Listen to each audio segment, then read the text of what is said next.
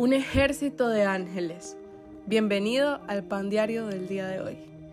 En este especial navideño quiero leerte Lucas capítulo 2 versículo 13 y 14.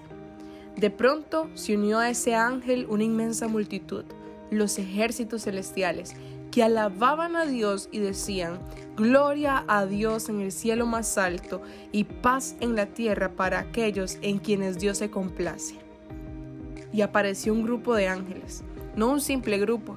Esta fue una multitud de los ejércitos celestiales, una banda de soldados que anunciaban paz y sobre todo daban gloria a Dios y alababan su santo nombre a causa de Jesucristo.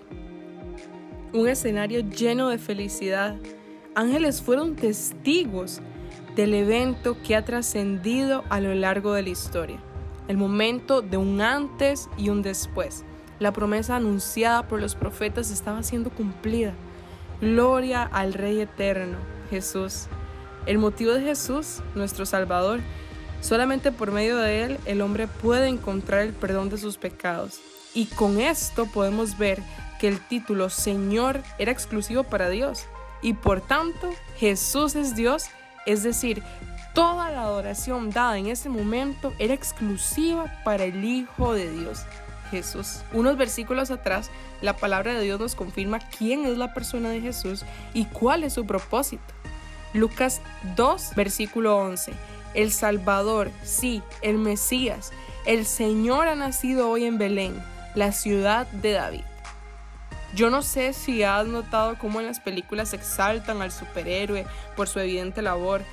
Lo mismo sucede en la realidad, pero con un único rey que está vivo, y nos ha dado el regalo de salvación. Eso sí, si decidimos adorarlo, el cual descendió y ascendió entre las nubes, pero ha prometido volver. Y por eso le adoramos, porque es nombre sobre todo nombre, Jesús nuestro Rey eterno. Yo soy el alfa y la omega, el principio y el fin, dice el Señor Dios. Yo soy el que es, que siempre era y que aún está por venir, el Todopoderoso.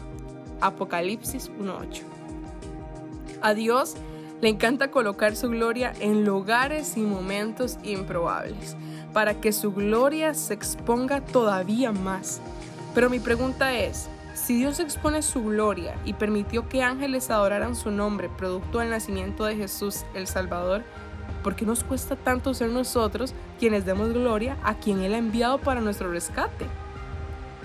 Segunda de Corintios 4:7 dice lo siguiente: Ahora tenemos esta luz que brilla en nuestro corazón, pero nosotros mismos somos como frágiles vasijas de barro que contienen este gran tesoro. Esto deja bien claro que nuestro gran poder proviene de Dios, no de nosotros mismos. Todo el poder viene de Dios, quien ha enviado una luz la cual ha deshecho toda tiniebla que acechaba tu vida y la mía. Esa luz es Jesucristo, quien envuelve todo el tiempo y la eternidad. Él es el comienzo y el final de la creación, quien comenzó y dará fin al plan de Dios en este mundo, a quien nosotros hoy día damos toda la gloria. Yo hoy te invito a que en este y todo tiempo puedas dar la gloria a Jesús y dar toda adoración a quien Dios ha enviado, el ser mediador entre la deidad de Dios y la tierra. Y así de sencillo es como formamos parte de ese ejército de ángeles que se unen a orar al Rey, a nuestro Rey Salvador, Jesús.